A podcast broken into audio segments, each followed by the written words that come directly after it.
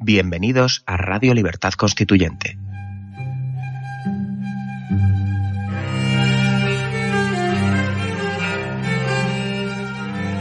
Están escuchando Radio Libertad Constituyente con don Antonio García Trevijano.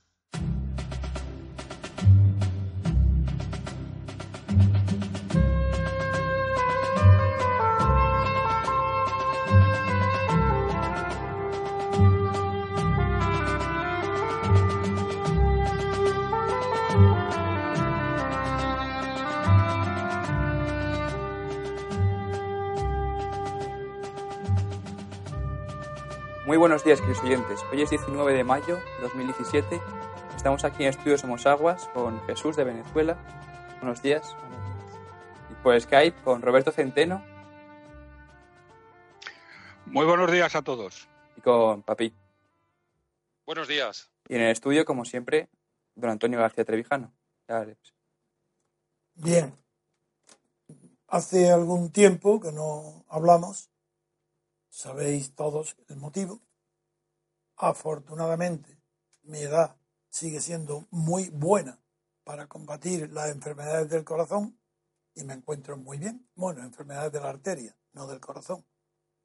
El corazón, al contrario, como me han hecho un- unas buenas perspectivas y fotografías y televisiones del corazón, pues resulta que es más joven de lo que corresponde a 90 años y que el ventríloco de- y todas las anatomías del corazón pues son de, pues, un hombre de 50 años.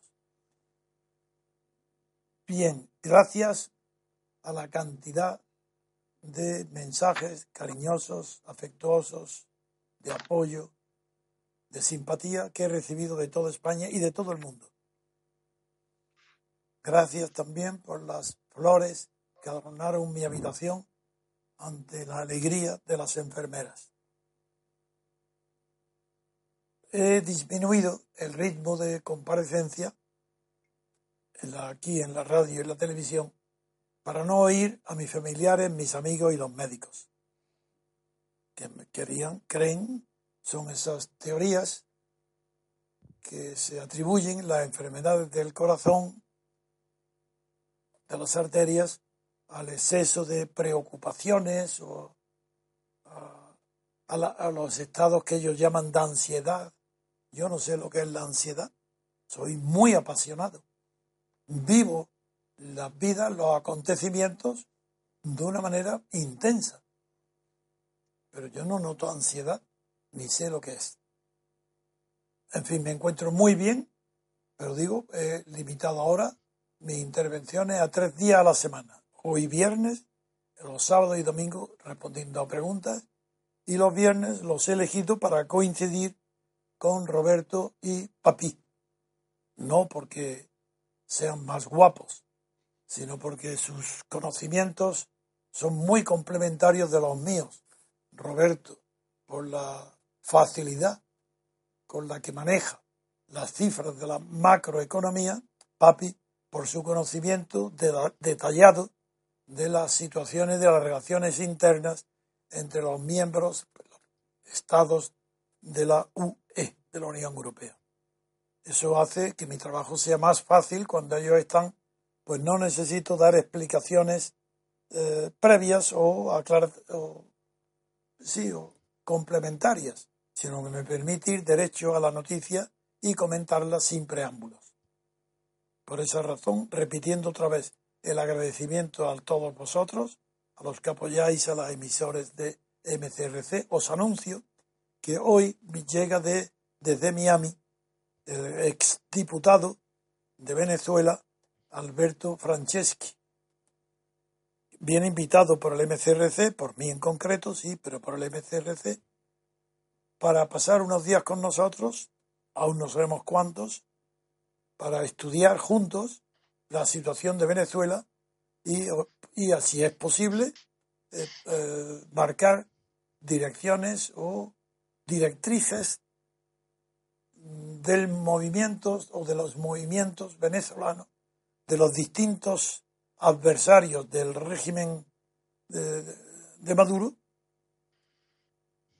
para que no, no caer en la trampa en la que cayeron, no, cayeron no, en la que quisieron caer, porque no era para ellos ninguna trampa, sino una oportunidad, los partidos políticos españoles a la muerte de Franco, que teóricamente eh, eran enemigos, adversarios decididos de la dictadura o del régimen autoritario de Franco durante los últimos diez años del franquismo, pero que en realidad no estaban más que ansiosos, ansiosos, repito la palabra, impacientes de poder participar en los ámbitos públicos, haciendo o logrando que la prensa hablara bien de ellos, que entraran en el Estado, que tuvieran las consideraciones de hombres de Estado, que no se hablara del pasado de Paracuello ni de la guerra civil española, que se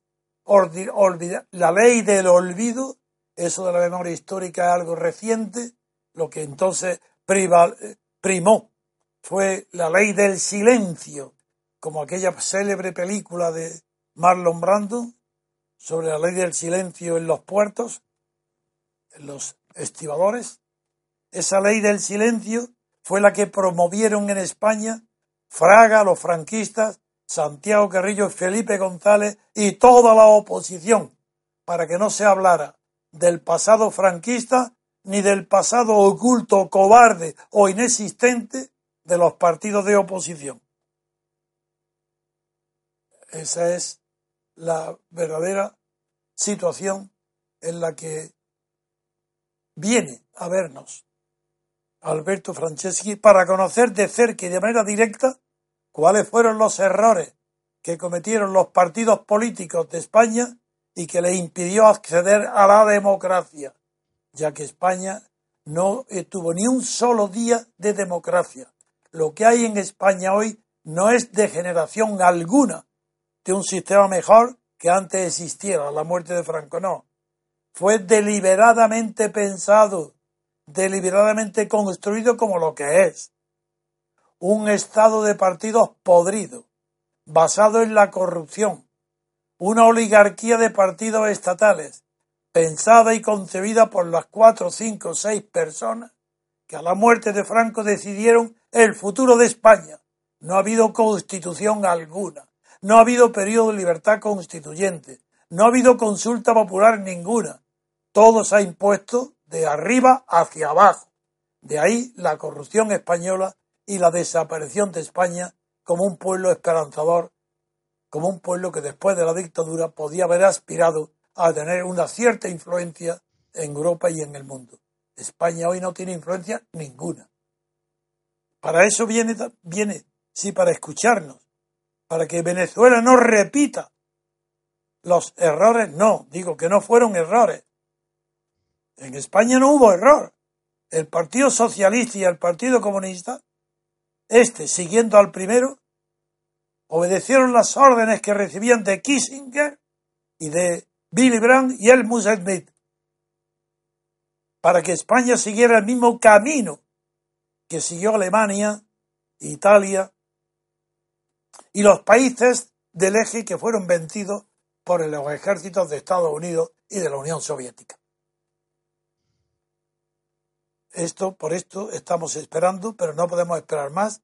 Así que mientras llega el avión o llega aquí a casa el diputado eh, Alberto de Venezuela, vamos a empezar, porque no podemos demorar más tiempo, y le doy la palabra ahora para comentar los asuntos que los enuncio van a ser, primero vamos a hablar de el resultado en el estado en que se encuentra eh, la esperanza que tienen los españoles informados, los españoles ilustrados, las personas de buena fe, la esperanza de que la Unión Europea se le obligue a abrir el dossier, el informe elaborado por los economistas independientes españoles, que está encabezado por Roberto Centeno, y nos explique cuál es la situación actual, la parte eh, positiva eh, de las noticias favorables eh, que ha proporcionado el estudio de estos informes por el Instituto Alemán de Economía de Kiel. Así que Roberto tienen la palabra. Bueno, vamos a ver. Mm, digamos que las noticias son algunas buenas y otras pues no tan buenas. Por ejemplo, precisamente hablas del Instituto de Kiel. Eh, mm, nosotros teníamos una gran fe en que el Instituto de Kiel, eh, una vez además que lo ha dicho en nuestros escritos, que nuestros escritos eran correctos y que le pidiera al INE Mm, que mm, eh, su opinión sobre el tema, eh, preguntándole cómo es posible que las cifras que ustedes dan eh, difieran tanto de las de este grupo de economistas independientes. Bueno, el INE dos meses después no le ha contestado, pero el Instituto de Kiel ha tomado una acción, mm, yo diría, de retirarse del tema en el sentido de que no se quiere. Pero positivamente lo ha dicho. Perdona, perdona, Roberto. ¿Es porque positivamente lo ha dicho o porque tú lo deduces por su pasividad? Bueno, digamos que mm, eh, positivamente han buscado una excusa un poco tonta, diciendo que como les habíamos mencionado, que eso no les gusta y que entonces se han enfadado. Eh, básicamente, eso lo podrá decir con más precisión eh, eh, José Papi, que es quien ha hablado con ellos. Pues si quiere le damos la palabra a, Papi el ya. Tema, el, tema, el tema de fondo, el tema de fondo es que en Alemania, que en Alemania eh, con una Merkel que probablemente va a salir victoriosa en el mes de septiembre, ha dado instrucciones radicales no solamente a Alemania, sino a, a la Unión Europea, a Bruselas, ¿eh? esto a los tecnócratas de Bruselas de que no se mueve nada en la Unión Europea hasta después de las elecciones alemanas. Es decir, de ninguna manera va a permitir la señora Merkel y el establishment de Bruselas que se pongan en duda los cimientos y las estructuras de la Unión Europea, pero fundamentalmente de la eurozona. Que para, eso han elegido a Macron, para esa finalidad. Luego, luego hablamos, perdón, luego hablamos del tema de Macron, que eh, es una auténtica, lo que ha pactado aparentemente con la señora Merkel, es un auténtico desastre para España. Que como tú dices muy bien, España hoy no pinta absolutamente nada. Bien, eh, bueno, esto, mm, la situación con Alemania, por lo tanto, está un poco en stand-by. A la vista de ello, eh, yo he mm, contactado con una periodista, no voy a decir su nombre porque parece que cuando uno dice su nombre, una periodista alemana que conozco, que lleva algún tiempo en España, yo escribí cosas con ella en el pasado, que le he mandado toda la documentación y va a haber la posibilidad de publicarlo en algún eh, diario alemán. De todas maneras, Mm, quiero decirles, dentro de la parte positiva o muy positiva, que precisamente ayer eh, César Vidal, que es muy amigo mío, que ahora vive exilado, como él dice, en Miami, eh, y que tiene un programa de radio muy escuchado en España, pero sobre todo en Latinoamérica, eh, me dice que mm, ayer la televisión portuguesa eh, mencionó nuestro informe. El informe, económico. Mencionó. Eh, ¿Perdón? Sí, sí, el informe de que hemos presentado, que habéis presentado. Que se ha mandado a Bruselas diciendo que España estaba quebrada, etcétera, etcétera. Y bueno, el tema, pues eh, como veis, está teniendo una gran repercusión o cada vez más repercusión en medios internacionales, aunque los medios nacionales no, digan ni pío, natural. Como, como es habitual en ellos y por las razones de todos conocidas. Entonces, esa es la situación un poco a de refiere a, nuestros, a, nuestras cifras. Por otro lado, lo que sí vamos a hacer, y eh, le pedí a José Papí que me enviara a la vista de la situación electoral de Alemania y que los institutos económicos alemanes están tremendamente condicionados por las órdenes de Merkel de que no se mueva nada en la eurozona hasta que sean las elecciones alemanas, vamos a contactar y para ello eh, José Papi me ha mandado los nombres de los, eh, digamos, institutos de análisis económico más prestigiosos del Reino Unido. Ah. Vamos a contactar con ellos para pedirles el que eh, se moja. en, teoría, nuestro, el, en teoría, el Reino Unido. nuestro, nuestros cálculos y se mojen por escrito en lo que opinan de ellos. evidentemente, si los medios británicos, que no están sometidas a la dictadura, a la dictadura de la señora Merkel. No, que están interesados por el este Brexit, que les interesa muchísimo el informe vuestro, porque eso ayuda a que la negociación del Brexit sea más, menos duro eh, para, eh, para el Reino Unido. Claro que tiene interés brutal el informe vuestro en el Reino Unido. Tiene interés propio. Allí va a tener un camino distinto ah, del que habemos intentado por vía alemana. Eh, y varios periodistas. Vale. Bien. Por otro lado, por otro lado, José Papi eh, tiene la lista de una serie de periodistas alemanes, de perdón, británicos, que eh, nos han ofrecido pues eh, contactaremos con ellos para enviarles nuestros cálculos y ver cuál es la reacción. Pero digamos, mm, para, que lo entiendan claramente, vamos a mm, Además, papi, está, en, papi está en contacto directo. Perdona, perdona, perdona, Roberto. Perdona, cada vez, perdona, perdona, Roberto, perdona, cada vez que oiga una palabra hay que callar. Si no, no podemos superponer unas voces sobre otras. Bien, digo que hay que contactar con Musiego, se lo digo a papi. Papi, tienes que contactar con Musiego que está allí y que ya tuvo el contacto tan maravilloso, recuerda en aquella conferencia de Bruselas, con Evar Pritchard, que es el periodista más escuchado del Reino Unido y es ya, ya conoce a Jesús Murciego. Lo digo esto a papi. Sigue, perdona, Roberto.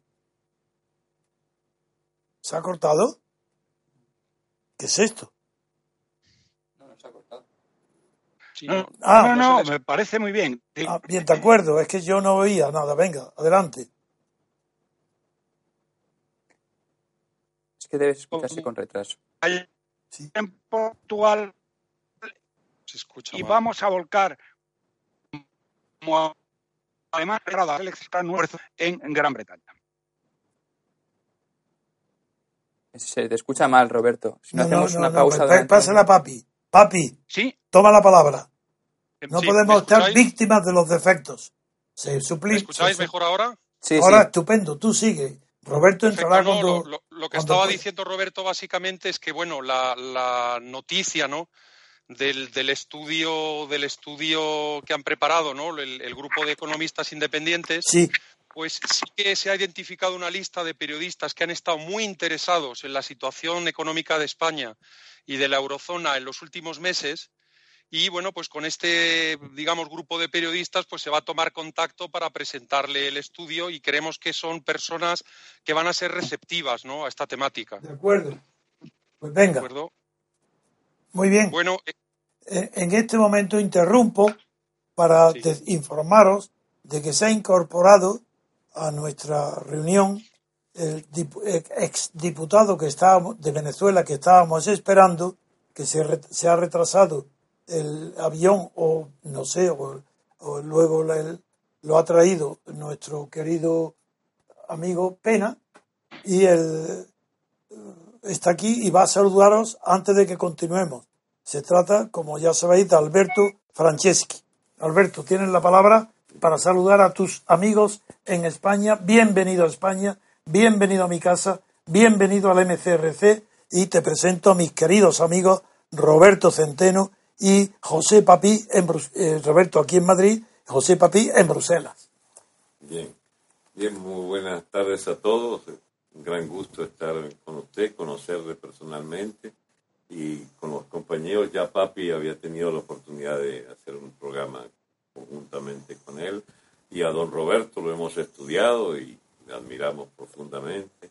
Es un núcleo de, de gran calidad intelectual, el vuestro, y requiere para nosotros la urgencia de conocer a fondo mucho más vuestra obra, vuestro movimiento y sobre todo cómo podemos insertar rápidamente una convulsionada tierra como Venezuela, que está en plena revolución política, eh, cómo hacer de todas vuestras ideas un instrumento de lucha y un instrumento de soluciones, sobre todo.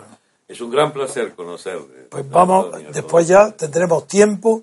Ahora de momento ha sido presentar también a tu compañero, eh, que me dice que ya te conocía personalmente, que me ha, venido a vernos hoy por primera vez eh, de parte de Dalmacio Negro, que, lo, que, lo, ha enviado a él y de parte suya. Sí, es decir, que si queréis hacemos un momento de descanso y enseguida eh, damos la palabra a bien que quiere Roberto para sacar un tema nuevo o bien Papi, lo que queráis vosotros. Roberto. Sí, el, tema de el impacto que sobre España puede tener o va a tener el acuerdo al que aparentemente han llegado mm, eh, Merkel y Macron. De acuerdo. ¿Y Papi, te parece bien ese tema? Me parece perfecto. Pues ya está. Unos minutos de pausa musical y a celebrar los amigos que vienen a vernos de América. Muy bien, ahora volvemos, presidente. Queridos oyentes, os recordamos que podéis hacernos llegar vuestras preguntas para Antonio García Trevijano enviando un mensaje de voz a nuestro WhatsApp en el número 605-023473. Repetimos, 605-023473.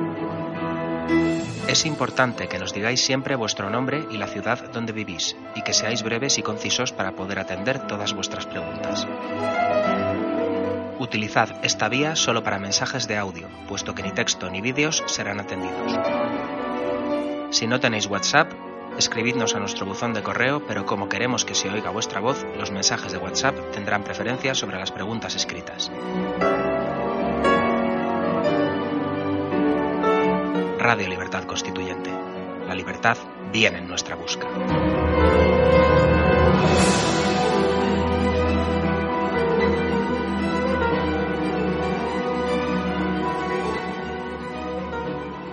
Estamos de vuelta, queridos oyentes. Tiene la palabra don Roberto. Roberto. Vamos a ver, después de unos problemas técnicos que parece que están ya solucionados, eh, voy a. Eh, eh, quería muy brevemente, y digo muy brevemente porque tenemos que aprovechar la presencia de Alberto Franquesi para que nos cuente los temas venezolanos, que es un lujo el tenerlo aquí. Por lo tanto, voy a ser muy breve, pero sí quiero mencionar con independencia de que ya los desarrollaremos más eh, en profundidad en los próximos eh, programas, eh, los temas que en este momento mm, diría afectan más directamente a, mm, nuestro país. el primero es la entrevista de Macron con la señora Merkel donde eh, aparentemente se han tomado unas decisiones que son absolutamente lesivas para España. Eh, para empezar, quiero decir, eh, y que me corrija si no José Papi, que es realmente insólito el señor Macron, que fue, que recibió la presidencia de Francia de manos de Hollande el domingo, al final de la mañana, eh, bueno, pues el lunes por la mañana haya salido pitando ¿eh? para ir a rendirle pleitesía y a recibir instrucciones de la señora Merkel. Y digo rendirle pleitesía y eh, recibir instrucciones porque es lo que ha ocurrido. Porque fíjense que el señor Macron mm, en la campaña había ofrecido una serie de cosas a los franceses que la señora Merkel le ha dicho que se vaya olvidando. Y voy a, mencionar dos de ellas, que además nos afectan a nosotros muy gravemente. Eh, Macron había prometido en la campaña que quería buscar un sistema que permitiera mutualizar la deuda, las enormes burbujas de deuda que están contrayendo los mm, países eh, fundamentalmente del sur. Eh, desde luego España y Grecia a la cabeza, pero luego después también el resto de países, como Italia o Francia. Bien. Eh, lo de mutualizar significa, en Román Paladino, que la deuda se repartiría un poco entre todos los países de Europa, de la eurozona, mejor dicho. No de Europa, sino de la eurozona. Eh, algo a lo que la señora Merkel se ha negado. Hay algunas personas que eh, pueden decir, hombre, es que tiene razón la señora Merkel, ¿por qué van a tener que pagar los alemanes la deuda que hemos contraído los demás? Pues muy sencillo, porque ellos son los principales beneficiarios de nuestro endeudamiento. Y me explico, en el caso de España. En el caso de España, donde la situación es terrorífica, ¿eh? el señor Rajoy nos ha endeudado desde 2012 mm, hasta ahora en 600.000 millones de euros. 600.000 millones de euros. Para que tengan una idea, nuestro amigo Alberto, ¿eh? eso es el 60% del PIB de España eh, eh, que ha contraído de deuda para seguir financiando toda una serie de cuestiones. ¿Y qué es lo que ha financiado con eso? Aparte del despilfarro autonómico y que todos los las, los partidos las bandas mafiosas con forma de partidos que gobiernan nuestro país vivan como rajas, los primeros beneficiarios ha sido Alemania. ¿Quién en Alemania?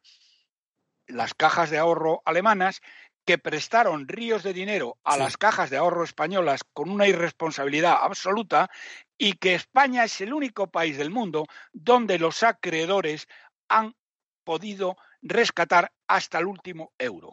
Hasta el último euro se han llevado las cajas alemanas, cuando no teníamos que haberles pagado nada. ¿Saben ustedes lo que hizo Islandia con la deuda que habían contraído con los bancos ingleses? Simplemente no les pagó. Los ingleses se pusieron como fieras, pero al final los que tuvieron que soportar la deuda fueron los bancos ingleses y no el pueblo islandés. Perdona, Albert, dicho como lo dices tú, parece que es una barbaridad jurídica. En primer lugar, para corregir esa impresión, que no es lo que tú estás diciendo, sino lo que parece literalmente, tengo que decir como abogado que la palabra mutualización no quiere decir reparto, quiere decir que todos responden de todo. Es decir, que mutuo es, eh, proporcionalización de la deuda, en el sentido de que algo que es personal y eh, responsable de cada uno se hace solidario. Y lo solidario es lo que no es mancomunado. Y el reparto sería mancomunado. Y lo que se pide es que la de, lo que se han pedido, lo que ha prometido Macron, era hacer solidario a todos los eh, deudores de la deuda ante eh, y a lo que se ha opuesto Alemania. A esa solidaridad que, se implica, que implica la responsabilidad por impago de países que no son el propio. Efectivamente. Bueno, eso, como ustedes comprenderán, eh, a España le afecta, es un torpedo en la línea de flotación de nuestro país. Porque España, la deuda de España, que es de 1,54 billones de euros, ¿eh?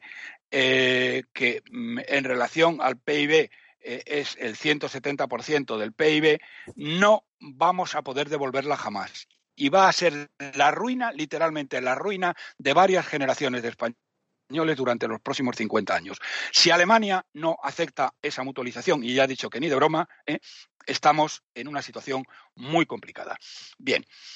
Eh, eh, además de eso, además de eso,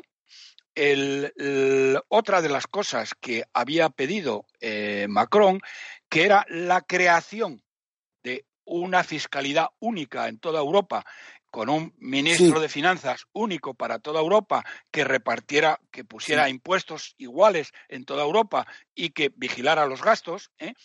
Eh, la señora Merkel ha dicho que tampoco. Entonces, bueno, que ahí no es que haya dicho que tampoco, como tan con tanta fuerza como lo ha dicho en la no a la mutualización, sino que bueno, que eso ya se verá para más adelante y que de momento lo único que le importa a ella es ganar las elecciones y que no quiere líos, hasta por lo menos hasta octubre. Bien, por otro lado, también otro de los temas que eh, habría, tenían que debatir, que es el tema de la paridad del euro. La, mm, paridad del euro favorece extraordinariamente a Alemania y perjudica gravísimamente a Francia, a Italia y a España. Bueno, pues eso se queda donde está. Bien, entonces lo que ha hecho Macron eh, va clarísimamente en contra de nuestros eh, intereses, y va a favor de los intereses de Alemania y a favor de los intereses de la, eh, de la llamémosle, la, eh, la superestructura burocrática de Bruselas, que es lo que quiere y sobre todo, además, la señora Merkel no ha querido eh, no, como he dicho antes y repito, no quiere que en la Unión Europea se suscite ningún tipo de problemas hasta después de las elecciones alemanas. Sí. Eh, bien, entonces esto es lo que esto es lo que tenemos. A ver ahora, a ver ahora, no se sabe. Eh, hay una cosa que no conozco, a lo mejor José Papi lo conoce, pero yo no lo conozco. El que le ha ofrecido la señora Merkel, que le tiene que haber ofrecido algo, lógicamente, a Macron para que se envaine todas las propuestas que llevaba y que había hecho a sus electores. Lo único que sé, y termino y le cedo la palabra a José Papí, es que algo, varias, la prensa alemana ha titulado, eh, ha, publicó el lunes eh, titulares que decían algo así como ¿cuánto nos va a costar la visita de Macron? O Macron, el amigo carísimo y cosas de ese tipo. No sé lo que eh, la señora Merkel le habrá ofrecido, pero pienso que tiene que haber sido algo lo suficientemente sustantivo para que Macron se haya bajado los pantalones de esta manera en la mutualización, en el tipo de cambio y en la fiscalidad común. Venga, a ver, ¿qué opinas, papi? Bueno, eh, eh, lo, primero que diría es que em, esto demuestra... No digas lo primero que diría, que tú no eres tierno. Lo primero que digo. bueno, touché de nuevo, don Antonio. Venga. Como cuando me pilla usted con un anglicismo. Absolutamente. Aquí te, a, ti te he pillado con un tiernismo. de acuerdo. Bueno, lo, primero que quiero decir es que eh, esto demuestra, primero, que la Unión Europea está en crisis y que los dos actores principales en la película de la Unión Europea saben que el tema está tan en crisis que lo primero que tienen que hacer es verse ellos antes de hacer cualquier cosa. Eh, me apunto evidentemente a lo que ha presentado don Roberto, de que no es normal que un señor no haya presentado todavía el gabinete de ministros que va a gobernar en el país y se haya ido dos días antes volando a hablar con la señora eh, Merkel. Eso realmente no es que sea escandaloso. En un país que donde ha sido presidente de Gaulle, eso es francamente inconcebible, parece de manicomio. Sí, y sobre, y sobre todo sabiendo que De Gaulle fue la persona que, por supuesto, tras el primer impulso de los norteamericanos, que son los que en realidad han lanzado el proceso de, trabajo europeo en el plano militar y en el plano político-económico, que solo lanzan los americanos. ¿Sabes que de un día hablaremos otra, otra vez en detalle. ¿no? Recuerdo nada más, para yo sobre tu conocimiento, que el creador de la comunidad del carbón y el acero, el llamado Plan Schuman, fue Dean Atkinson. Eso no es obra más que de Estados Unidos. Dick Atkinson y Jean Monnet.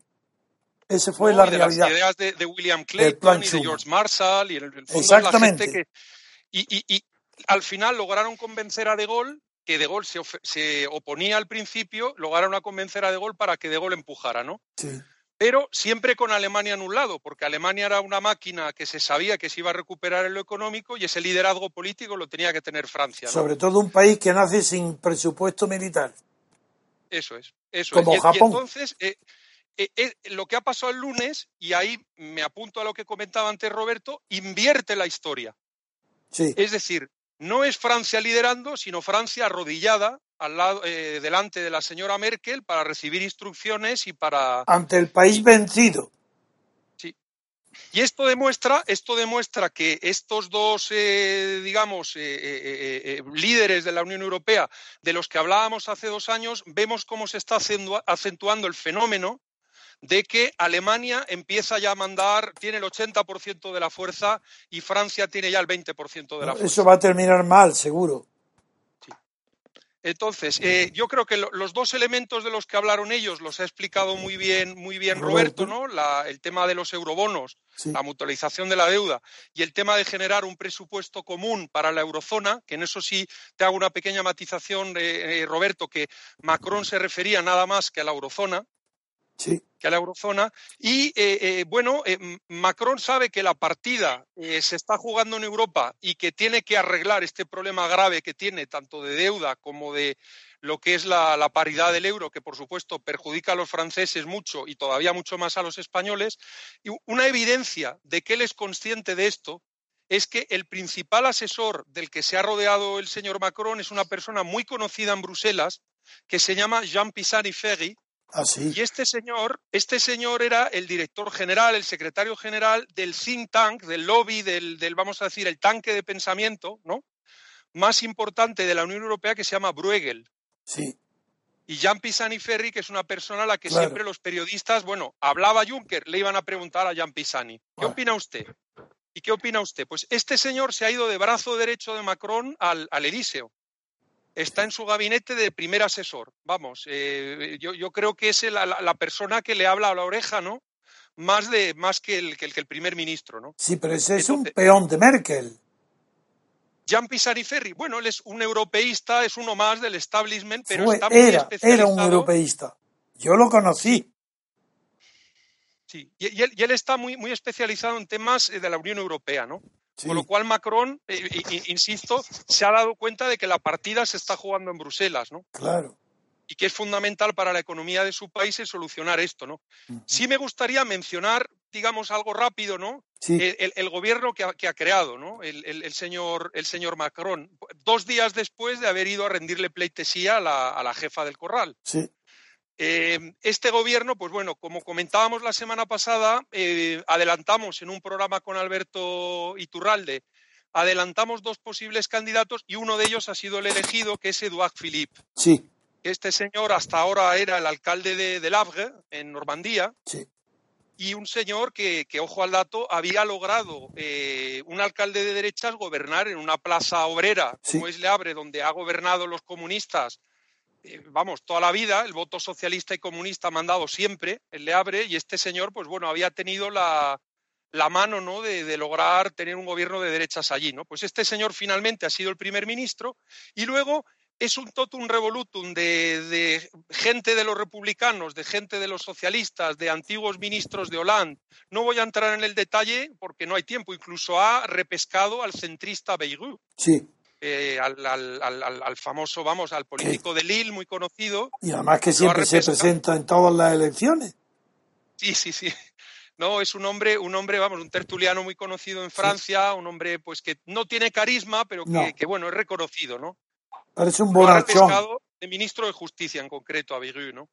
Y bueno, para mí lo que demuestra don Antonio, eh, y, seguro que usted hace un análisis más, más complejo ¿no? del, que pueda hacer yo, es que al final en la socialdemocracia todo es lo mismo. Y, todos son lo mismo y todos no tienen ningún valor que defender, sino sencillamente lo que quieren es mandar y punto. Y ya elegiremos los valores que nos convengan cuando los y en el caso Y en el caso concreto de Francia, en este caso concreto, ya ni siquiera aspira a mandar sino a tener la apariencia de que mandan, porque están obedeciendo, como has dicho tú, a Merkel. Ese, ese fenómeno es nuevo en Francia, porque el, el normal y tradicional chauvinismo, nacionalismo, ha, ha, sido refugiado en el FN como si fuera una cualidad de la extrema derecha. Y eso se, se ha convertido en un monopolio de Le Pen. Pero en cambio, se pasa de, puntillas sobre el hecho que estáis destacando los dos, tanto Roberto como tú, del el espectáculo bochornoso de que Macron corre hacia a rendir pleitesía, no, a pedir instrucciones a Merkel. La prueba es que él va con un programa y vuelve con otro. Esa es. Pero en fin. Exactamente, eso es exacto, es así. Bien, entonces ahora como tenemos tantísimo tiempo, necesitaríamos un día para comentar las noticias, vamos ahora a una pausa y enseguida, inmediatamente, de esa pausa, eh, nos va a saludar y a, presentar el esquema que le pido que sea eh, esquema, eh, ya que son personas muy cultas políticamente, las que nos oyen, y bastan unas palabras tuyas para que entiendan rápidamente cuál es la situación de hoy en Venezuela. Así que una pausa y enseguida le damos la palabra a don Alberto, que viene de Venezuela, a informarnos, de momento a informarnos. Luego ya tendrá, llegará la ocasión del estudio y análisis conjunto entre varias personas, aunque la acción es cosa de muchos o de varios, mientras que el pensamiento es cosa de uno solo. Muy bien, ahora, ahora volvemos, queridos oyentes.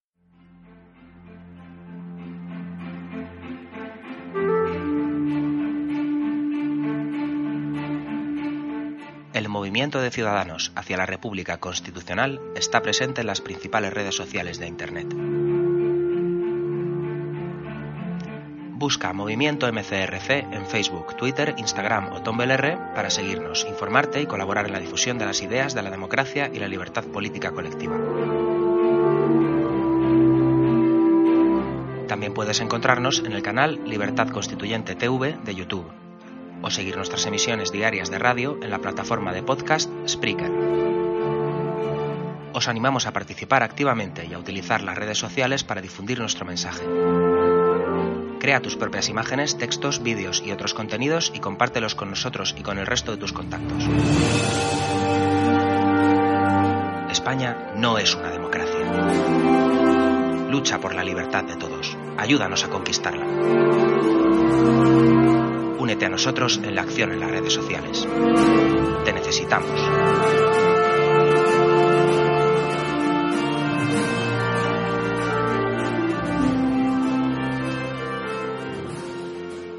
Ya estamos de vuelta, queridos oyentes. Tiene la palabra don Alberto.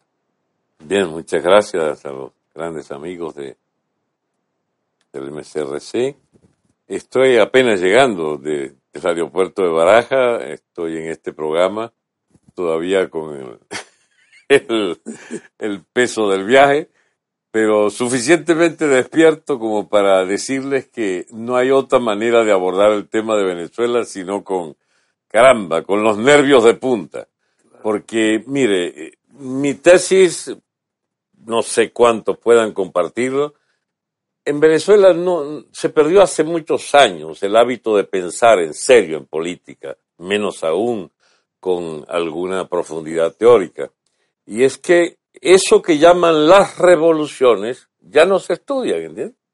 Y en Venezuela, la tesis que sostengo es que empezó una revolución casi clásica. Estamos en medio de una insurrección popular masiva.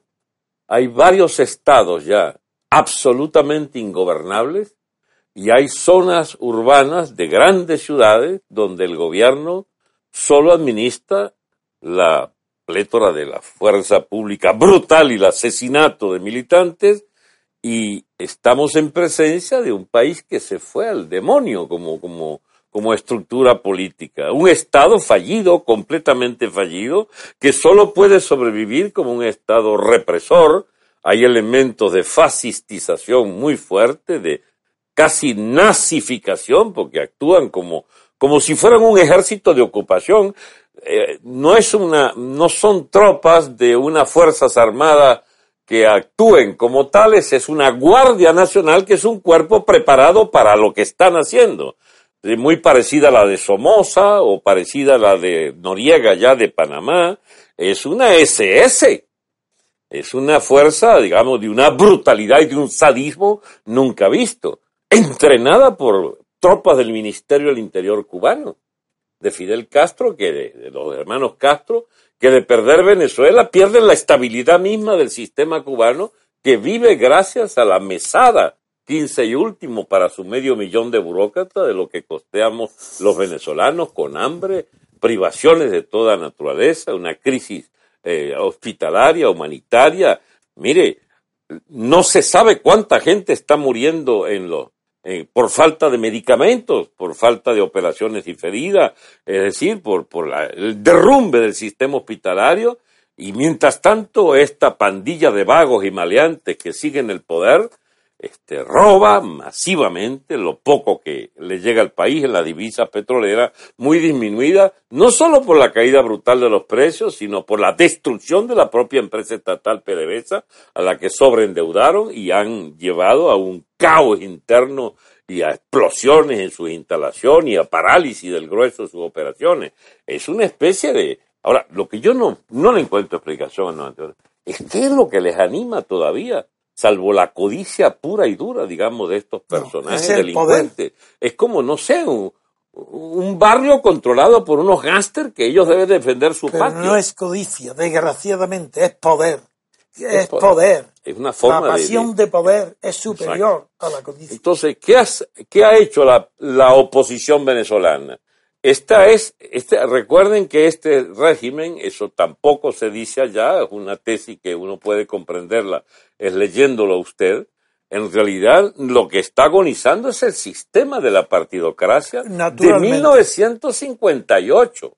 Son 60 años, de los cuales 40 fueron de un régimen muy parecido al español, sin monarca, y los otros 20 es un régimen que quiere parecerse al de Castro, pero no lo, no lo pudieron imponer y han impuesto una, un semipartido único, buscan el partido único, pero no pueden.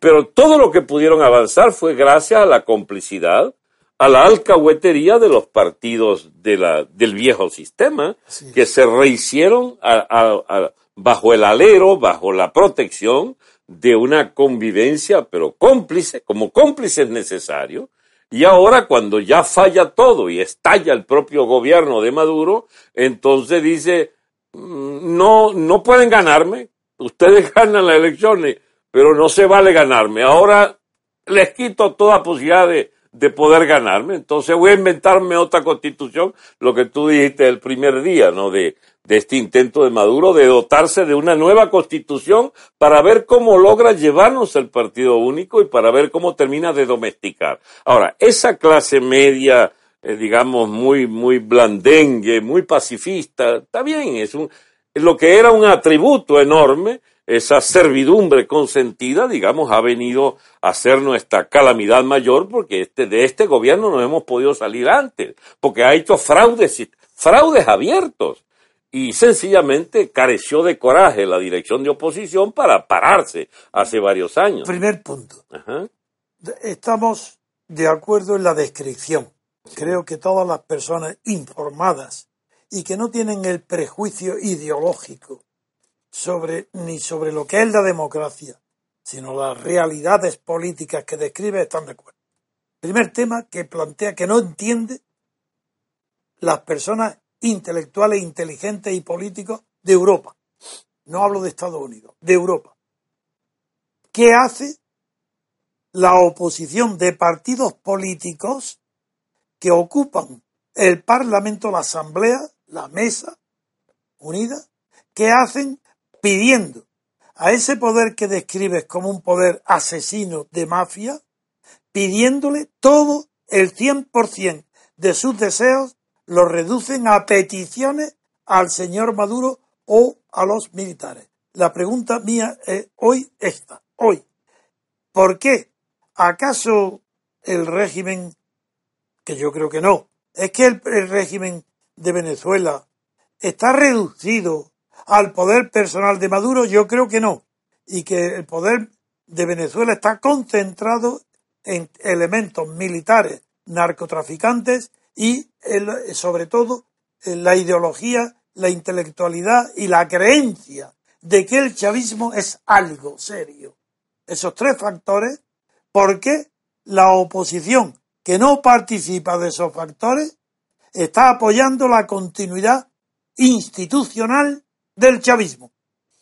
El reparto de la partidocracia son partes, son agentes directos por la vía de gobernaciones y y de alcaldías, municipalidades, en el reparto de la renta petrolera, la renta para las clientelas que representan. Entre los partidos hay. Claro, porque todos ellos tienen, tuvieron grandes cuotas que fueron disminuidas, sobre todo después de la muerte de Chávez, donde estos brutos mataron la gallina de los huevos de oro que Chávez tenía, que era darle un buen tercio de las alcaldías y gobernaciones. Este bruto las reduce al 10% y aún así están medrando, esperando la mesada del régimen de partido. Y piden es la aplicación de la constitución de Chávez, que Chávez nos impuso el, el 99 con un fraude descomunal y con unas garantías enormes para que su casta reinara convirtiéndose en, la nueva burguesía, pero una burguesía roja y delincuencial directa. Entonces, ¿qué es lo que el papel de esta oposición? Felizmente se han quedado sin política dan, pero vergüenza ajena, ya los, discursos son absolutamente... Pero sería terrible que vencieran ellos a Maduro, porque sería la renovación, la sangre nueva metida en el régimen de explotación dictatorial que constituye la esencia del chavismo. Así es. Este régimen se hizo inviable y cae Maduro y cae en ellos. Exactamente. Nuestra propia oposición. Eso, eso es. Y es lo que vengo defendiendo Eso es. con la tesis, ellos son todos juntos un régimen. El régimen de las clientelas que Sí, señor. están gangrenadas, nacidas de las clientelas anteriores. Porque al fin y al cabo Chávez fue presidente porque las élites empresariales también le entregaron. ¿Están financiados los partidos por el Estado? No, no así como una cuota. Eh, Tienen, como se En dicen en, Argentina. Sí, ¿eh? pero en Argentina dicen canilla libre. O sea, como roban masivamente y se roban todos los presupuestos, no por falta. supuesto. No hace falta el financiamiento. Este, no, mire, el caso de Venezuela, van a, vamos a tener que estudiarlo juntos. Yo tengo limitados recursos como para entender todo lo que viene. Porque lo que viene es una nueva era política en el país y Pero y intuyo, para América Latina. Pero yo lo intuyo. Lo intuyo con una información muy deficiente. Yo espero que después de tu estancia me des material para poder comprender intelectual y políticamente cuál es el porvenir inmediato y a medio plazo. Porque a largo plazo es muy difícil hacer un análisis político en Venezuela. Exacto. Hay ideas fundamentales que hemos compartido con usted. Lo de las ideas no vienen de ideas, vienen de los hechos. Sin duda ninguna. Los hechos punto. los hechos nos están Eso es pidiendo un nuevo marco de referencia Absolutamente. La idea de la libertad colectiva, por ejemplo, la noción fundamental. Esa tiene que conquistarle el pueblo, colectivamente. Bueno, ahora, yo quisiera discutir con vosotros que un poco plantean esto en España, un poco en plano de cultura que deberá hacerse hegemónica. En Venezuela son hechos de una gente que está en revolución contra el Pero es poder. que está antes que España, Venezuela. Claro. Y entonces las respuestas que necesitamos son para esa cadena más impresionante, avanzado. para esa más cadena avanzado. impresionante de hechos que requieren esa Eso es, interpretación. eso es. ¿Y qué hacemos? El tema del poder va a ser disputado.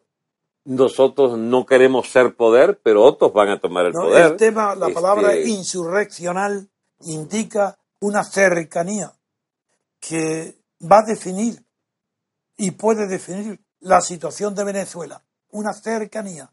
Pero el tema es más importante que insurreccional. El tema es revolucionario. Sí, directamente. Y eso es distinto, porque la insurrección es un medio de poder llegar o no a un, periodo revolucionario. Más bajado a tierra puede frustrarse. Las revoluciones Eso no, es. las revoluciones van hasta el final. Exactamente, eso Exacto. es. Entonces, el proceso insurreccional ya empezó, pero puede tener la recaída en elementos de parte de esa clase política de la oposición clientelar que de renueve otras ilusiones en un sistema que, como el referente antes del chavismo era la democracia, Claro. decían ellos, de partido, pues el intento es volver atrás y es un anacronismo completo. Completo. Este, son los a ver, eh, los tres tercios famosos, que no son tercios, las tres partes, digamos. Los conservadores, el gobierno, son enfrentados por los reaccionarios, los que quisieran devolvernos, anacrónicamente a la- Sí, señor. al sistema anterior.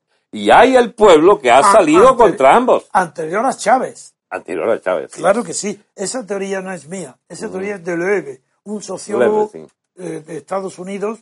Pero él- yo lo que he añadido y creado, porque yo soy más creador, yo no soy sociólogo, es la palabra laocrático, que ese tercio siempre existirá.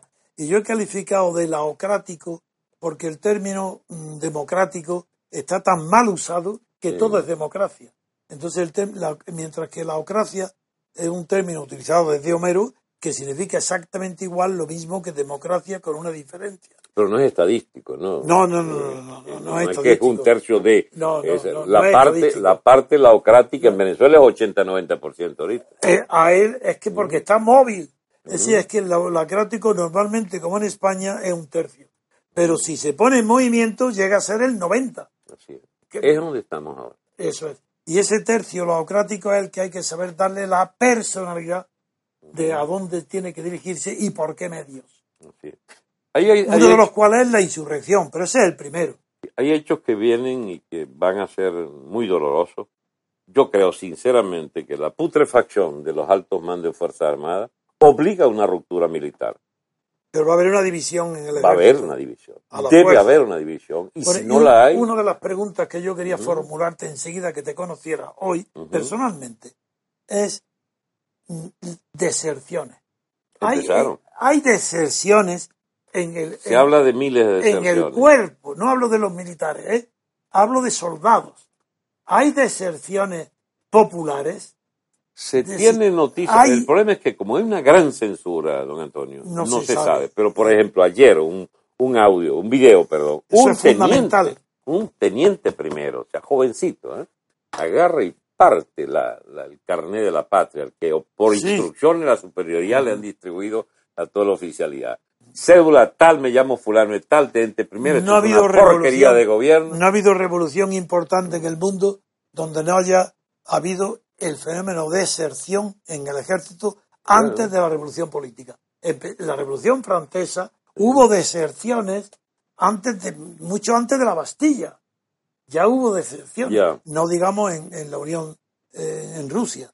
Rusia fue Pero, en fin, eh, esa es una pregunta esencial que hay que estudiar detenidamente para ver también en la clase de deserción se produce, en, si es en el soldado de capital o es el soldado de campo. Sí. eso hay que estudiarlo, pero no es el momento. Quiero decir que estoy muy sensible a cualquier dato que me des. Lo dramático, don Antonio, es que toda esa clase política llamada opositora, que en el grueso de ella eran capituladores de oficio al gobierno y funcionarios del Estado chavista, aunque fuesen del poder electo de, de, la Asamblea Nacional o de gobernaciones y alcaldía, bueno, se ha quedado sin política quieren convencer a la gente que la solución es voto. Y la gente le grita, ¿qué voto, chico? Es que hay que salir ya de esta peste de régimen. Aquí en España te interesará saber, lo he dicho alguna vez, pero a ti ahora te lo digo directamente, que Gil Robles, con toda su experiencia durante la República, jefe de la CEDA, del catolicismo político, lo que sería la democracia cristiana, pues este conjunto con Ruiz Jiménez que había sido ministro con Franco y que representaba la nueva acción católica que la vieja era Martín Artajo, que fueron los... Es que hay que recordar esto que te voy a decir ahora mismo. Cuando llega el momento de que Franco está muriéndose, que ya la crisis es total, Gil Robles es el primero de la oposición, lo conocí personalmente, eh, bastante, fue el primero que dijo elecciones, elecciones, elecciones. Y yo le respondí en el periódico Ya, con un cortísimo artículo diciéndole, elecciones, no, primero libertades, porque si hay elecciones sin libertades, se produce la continuidad del sistema. Nunca fue más cierta esa, esa propuesta suya. Venezuela quiere echar la dictadura, que es el lenguaje mediante de la libertad. Jamás. Exacto. Esa dictadura no podrá ser echada mediante elecciones se echa mediante libertad. Libertades. Bien, yo creo que la presentación por hoy está bien. Eh, a mí me gusta no e, estar mucho tiempo para que eh, haya expectación siempre en oírnos, que la gente que nos escucha está habituada. Y vuelvo a repetir que vamos a dar papi, si estás oyendo papi, Sí, aquí estoy. Aquí Bien, Pues dinos, tú, porque vamos a terminar, y, y dinos tu opinión de lo que has oído ah, de nuestro amigo don Alberto. Digo don Alberto no por la persona, que le diría Alberto, y se lo diré, sino por la impresión que a mí me produce siempre las personalidades políticas independientes, las que son capaces de pensar por sí mismas sin seguir consignas de partido, porque antes dije, pensar es cosa de uno, la acción es cosa de muchos. Por eso quería, papi, preguntarte, como es poco frecuente eh, en, Europa, estar al habla directa, en, contacto directo con personas de acción. Y eh, Alberto es un hombre de acción, pero con inteligencia para comprender la acción. Es decir, ser de acción no quiere decir ser un activista. Una acción o es creadora o es mentira, o es que no hay mm. acción. Pues bien, quería conocer tu opinión, papi. Bueno, yo, he tenido, don Antonio, el, honor y, el placer de compartir un programa largo de radio un domingo con, don Alberto Franceschi. Y bueno, repetiré lo que dije allí porque, allí porque yo me había quedado muy impresionado de, varias cosas de Alberto, ¿no? Y lo de lo que más me llamó la atención fue lo bien que conocía eh, todos los principios del MCRC. Es decir, que, que Alberto es una persona que, que, ha interiorizado los principios y es un verdadero repúblico, ¿no?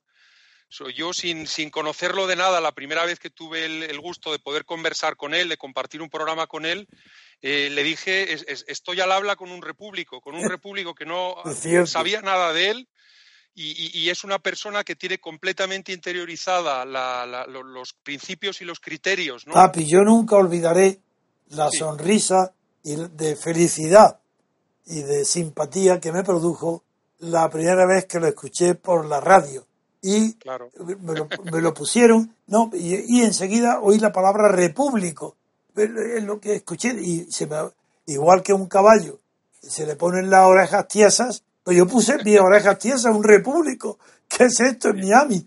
Y dice, y dijo literalmente esto, que es, es bueno, lo repetiré toda mi, toda mi vida, aunque viviera otros 100 años. Dice, la diferencia entre un republicano y un repúblico, le decía a sus compañeros, a los venezolanos que quisieran oírlo.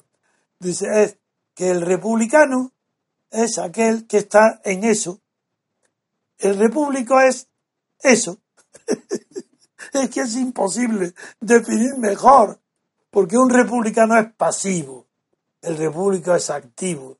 El republicano es el que de sentimiento dice que le gusta la república, pero que en su modo de vida y en su acción y en su conducta apoya lo que hay, sea una dictadura, sea una monarquía, sea una oligarquía, porque siempre estará él estará pues cerca del poder. Mientras que un republicano, un repúblico, no piensa en el poder más que cuando se lo merece. Y, y una república, el tema grave de la república, se lo dedico a estas palabras para que nuestro amigo pueda contarlo a los suyos en Venezuela, es la República Española, la del 31, advino. ¿Sabe lo que es? Advino, advino, como el Espíritu Santo. El advenimiento, la República fue un advenimiento. Es decir, nadie la trajo, el Espíritu Santo. Entonces, como nadie la trajo, se fue. ¿Y cómo, por qué nadie la trajo? Porque no había ni siquiera una definición posible. Nadie sabía lo que era la República. Si sabía lo que no es monarquía. Ah, hay un rey, es monarquía el rey se va, huye. Ah, pues adviene la república, pero nadie la trae, nadie sabe lo que es. Por eso fue el fracaso tan grande de la república. El horror de España sería volver a la segunda república. No, no, una república o es constitucional o es mentira. En fin, papi. Bueno, no, eh, eh, yo creo que ahora el, el reto, digamos, por delante eh, y yo creo que se puede, que ese reto se puede superar gracias al, viaje que ha hecho Alberto a, Madrid, ¿no? Eh, yo creo que el reto ahora es tratar de, conocer bien los hechos, lo que está ocurriendo en Venezuela, que cada día lo conocemos. Que no somos nada más que deducimos las ideas de los hechos. Eso es, eso es, y aplicarle los criterios correctos para poder entender bien las relaciones de poder entre esos hechos y, ver cuáles son los caminos más inteligentes para que la democracia formal llegue a, no, y para que aquellos hechos, un país tan querido como Venezuela. Claro, oye, y papi, para que esos hechos que comienzan incipientes, a ver en ellos lo que otros no ven. Mira, el autor, en la palabra latina, autor, el creador, significa literalmente en el origen de la palabra el que ve crecer la hierba. Hay que ver en Venezuela hoy cómo crece la hierba, no lo que está crecido. Eso ya lo ve cualquiera. Hay que verlo cómo crece la hierba en Venezuela. Esa es nuestra función, ayudar a los venezolanos a ver crecer la hierba allí, porque es ahí donde está el futuro. Eso se llama autor. La autoridad, la palabra autoridad viene de eso, ese prestigio, no es el autor, no es el que crea de la nada. Es el que crea a partir de lo que comienza en la naturaleza. Ver crecer la hierba. Qué maravilla de etimología. Qué definición más precisa de lo que es la autoridad. Y en Venezuela no hay autoridad alguna, ni en el poder del Estado, ni en la Asamblea, ni en los partidos. Y como no hay autoridad, el pueblo está desbandado. Hay una desbandada.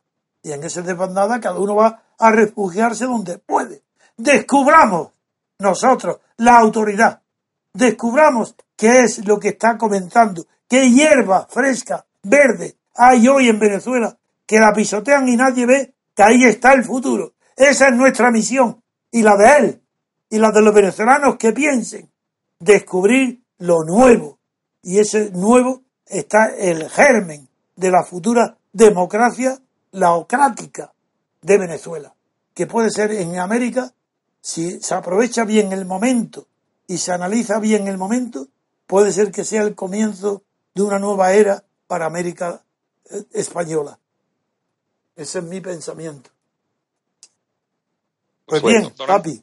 Desde luego, poco, poco puedo añadir, vamos, estoy 100% de acuerdo. Pues nada, que sepan todos los repúblicos que nos siguen. Yo sigo diciendo que estoy emocionado.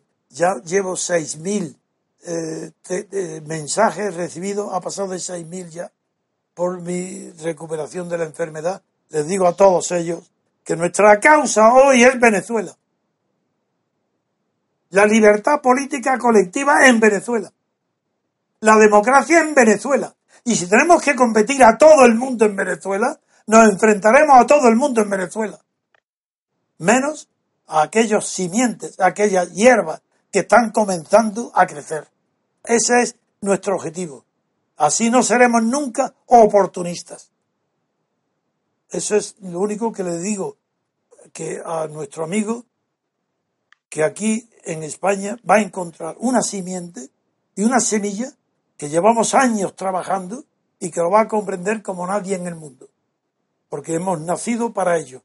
Hemos nacido para la conquista de la libertad política en cualquier parte del mundo. En España, ojalá fuera lo primero, porque nuestro deber es con el prójimo. Pero ojalá, si no es en España, sea hoy en Venezuela. Hasta mañana, que ya mañana eh, seguiré con el programa de respuestas de preguntas eh, y preguntas y estaré acompañado de, de nuestro invitado venezolano. estará mañana con nosotros y ya hoy planearemos no sé cuándo estará más tiempo, eso lo diremos y lo anunciaremos por la radio para que todos sepan cuándo hablará él y cuándo comentaremos las noticias de Venezuela a través de sus hechos y de sus informes. Hasta muy pronto y en concreto hasta mañana, que supongo que la hora será la de siempre, ¿no? Mañana. Sí, la de siempre. Sí, será temprano, será a las 11, porque responde la pregunta. Así que bienvenido. Gracias. Amigo Alberto, bienvenido a ti también como venezolano, que supongo que serás también amigo y partidario de todo lo que has oído aquí, si no Dalmacio Negro no te habría mandado. Y un fuertísimo abrazo y las gracias a, todas, a los 6.000 mensajes que he recibido de apoyo, simpatía e admiración a mi persona por la alegría que habéis tenido al ver que me he curado y que estoy en casa al frente del análisis de los hechos políticos mundiales. Muy bien. Muy bien. Hasta mañana, queridos oyentes.